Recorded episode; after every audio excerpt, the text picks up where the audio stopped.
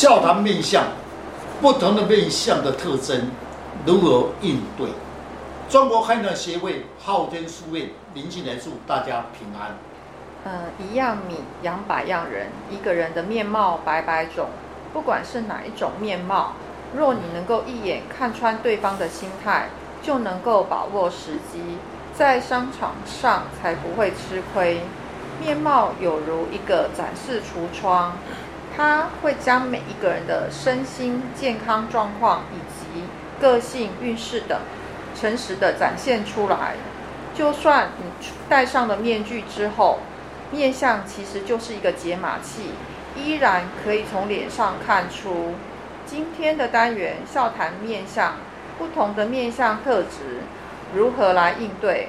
欢迎林老师细谈面相的奥妙。听众朋友，大家好，今天特别邀请几位武术专家，大家来细谈不同的面相的特征。如何的应对？常说常听人家说，见人说人话，见鬼说鬼话。这一句话并不是坏话哦。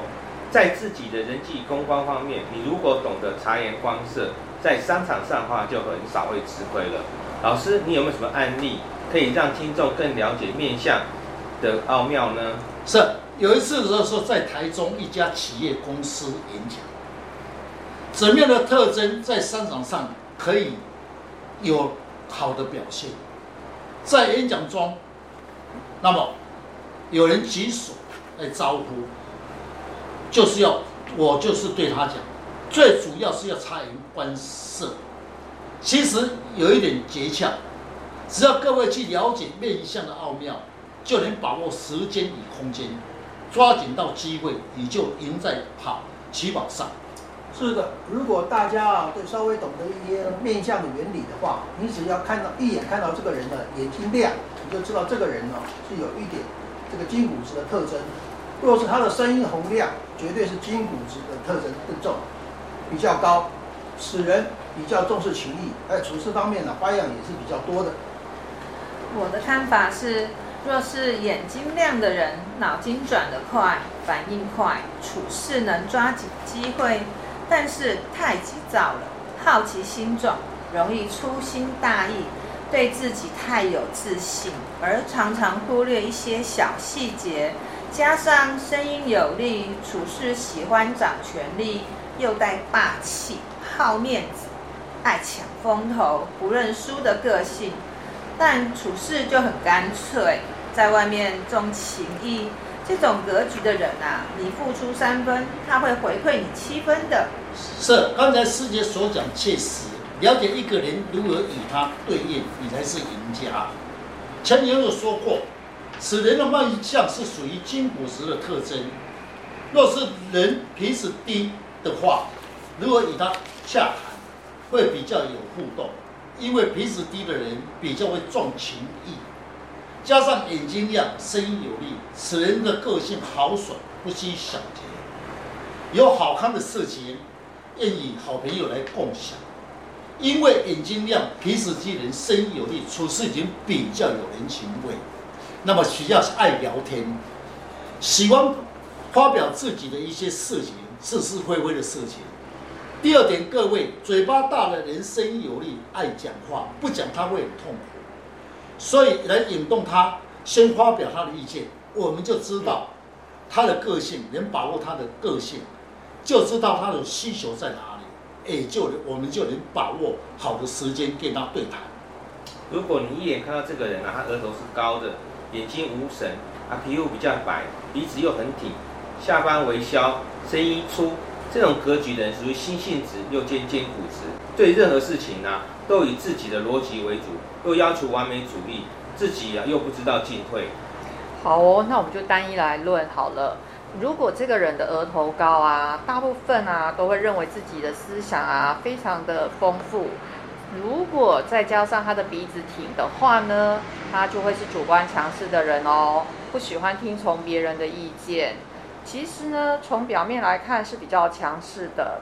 那如果再加上他的声音有力，给人的感觉就非常非常的有冲劲。但其实这样的人呢，处事不容易抓到重点，又不肯认输哦。是，刚才的师姐所讲确实，额头是一个重点。额头代表一个人的思想，额头高的人思想丰富，但最忌讳别人在他面前显示他的才华，因为额头靠认为我的头脑比你好，就会不认输。但是加上皮子挺，显示他的傲气，因为皮子挺人主观强势又傲气，若声音再有力，不容许别人在他面前显示他他的才华，他会看，心理上会不舒服。也不高兴。我也是认为啊，一个声音重哦，声音哦是为他的关键。因为声音有力啊的人呢，没有耐性，喜欢与人强辩，但是最怕他眼睛无神，又抓不到重点，也不认输。遇到这种格局的人哦，表面上最好是由他来做主，不要当面与他发生冲突。等他遇到瓶颈的时候，给他几句重点的话，让他能够下台阶，这样他看到你以后一定会心服口服。是。所以我们常讲，每个人的面貌必有优点与缺点，每个人都要显示自己的优点，最怕别人抓到他的尾巴。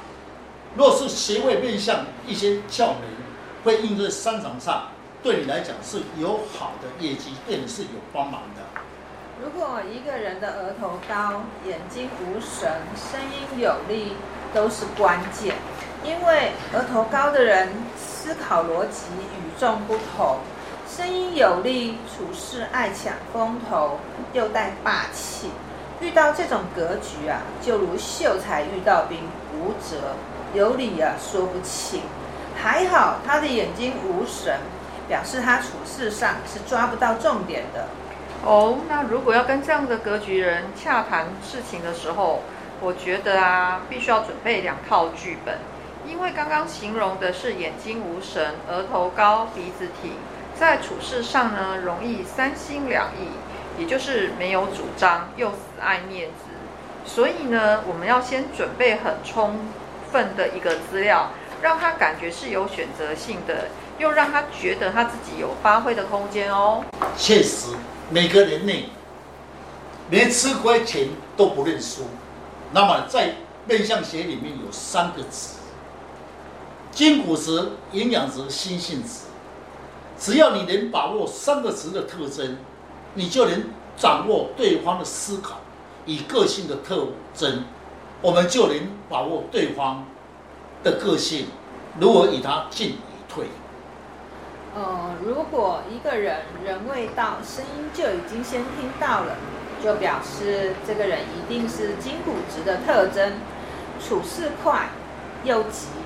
个性急躁，一般来说比较缺少思考与冷静。此人的眼睛如果又亮，代表筋骨质更明显。此人处理事情啊，凡事势在必得，能够抓紧机会，不会轻易放弃的。而若此人的颜面的骨那个骨多，感觉到比较多，就是一个筋骨质的特征。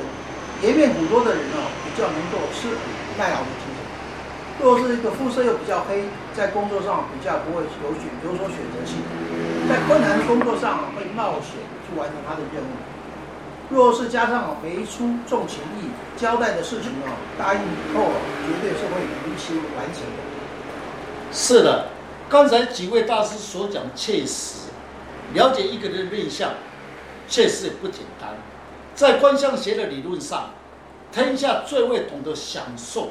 就是营养质，因为此时的人颜面肉多，体格胖胖肥肥的，在生活上需求的比较完美，要舒适。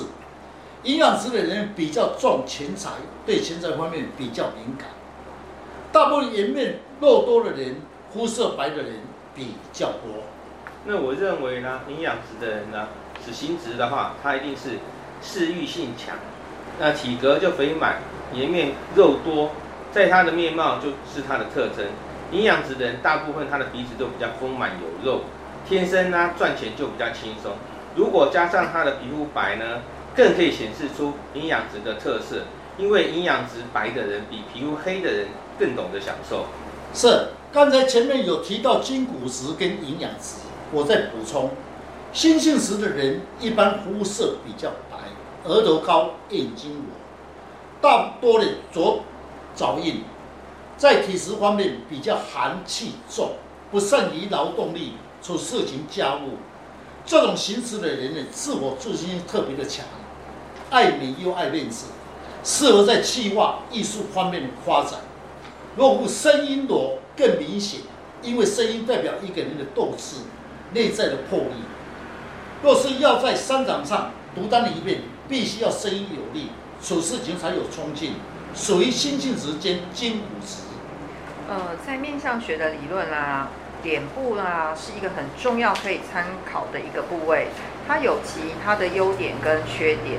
那眼睛最重要哦，因为一个人的内在思考跟判断能力，就是透过眼睛来观察。眼睛亮，反应快；眼睛无神，抓不到重点，内在比较混乱。想要了解自己的面相，大家可以上网查看昊天书院林进来老师，那会更加了解自己的优缺点。谢谢老师。不客气。